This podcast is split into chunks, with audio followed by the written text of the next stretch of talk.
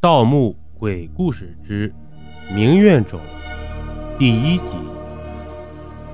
一股难闻的土腥味儿飘进了我居住的木屋内。这个该死的地方又要下雨了。我从床上爬了起来，就着昏暗的油灯，看了看伸手不见五指的外面。说来让人难以相信，我已经在这个地方守了整整一年了。我习惯性的看着窗外，那里有一座石头砌的坟墓，里面住的是灵岩，她是我的女朋友。可是去年她莫名其妙的感染上了尸毒，死掉了。而我则按照她临终前的愿望，守在这个没有电，也没有自来水的荒郊野外。我刚要关上窗户。天空中突然划过一道闪电，在这道闪电的照耀下，我突然发现灵岩的墓边站了一个人。这个人什么都没有做，就那么直直的站在那里，像是在缅怀，又像是在哀悼。我愣了一下，连忙翻找起手电筒来。这个鸟不拉屎的地方。虽然距离最近的村子只有一公里山路，可是一个月都不见得会有一个人经过。这个人在这种时候站在他的墓前，多半是有目的而来的。可是还没等我找到手电筒，门外就响起了砰砰砰的砸门声。黄波，黄波，开门啊！是我。门外的人粗声粗气地说道：“这声音是大饺子的。这货是我从小玩到大的朋友，他倒是知道我藏在这里给灵爷守墓。可是这大半夜的，他来这里干什么？”我连忙打开门，把他让进了屋子里。只见他背着两个鼓鼓囊囊的大背包，也不知道里面装的是啥玩意儿。灵爷让你给他守墓一年了，马上就过去了吧？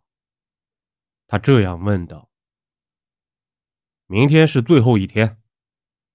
他点了点头，掏出手机，摆弄了一下，递给了我。我觉得你应该看看这个。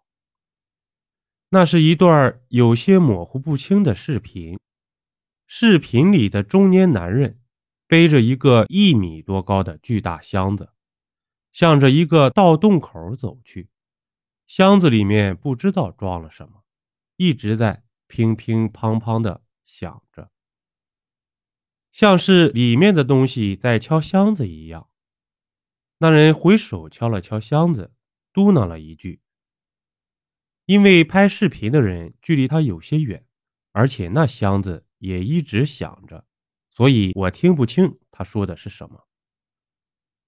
视频只有短短十几秒就结束了。我把手机还给了大饺子，疑惑地问他：“你丫大老远的跑过来，就为了给我看这个？”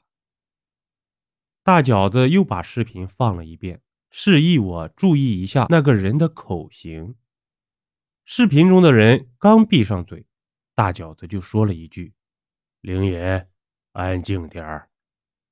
我哆里哆嗦的伸手去拿水杯，结果差点被凳子绊倒在地，因为大饺子的口型和视频中中年男人一模一样。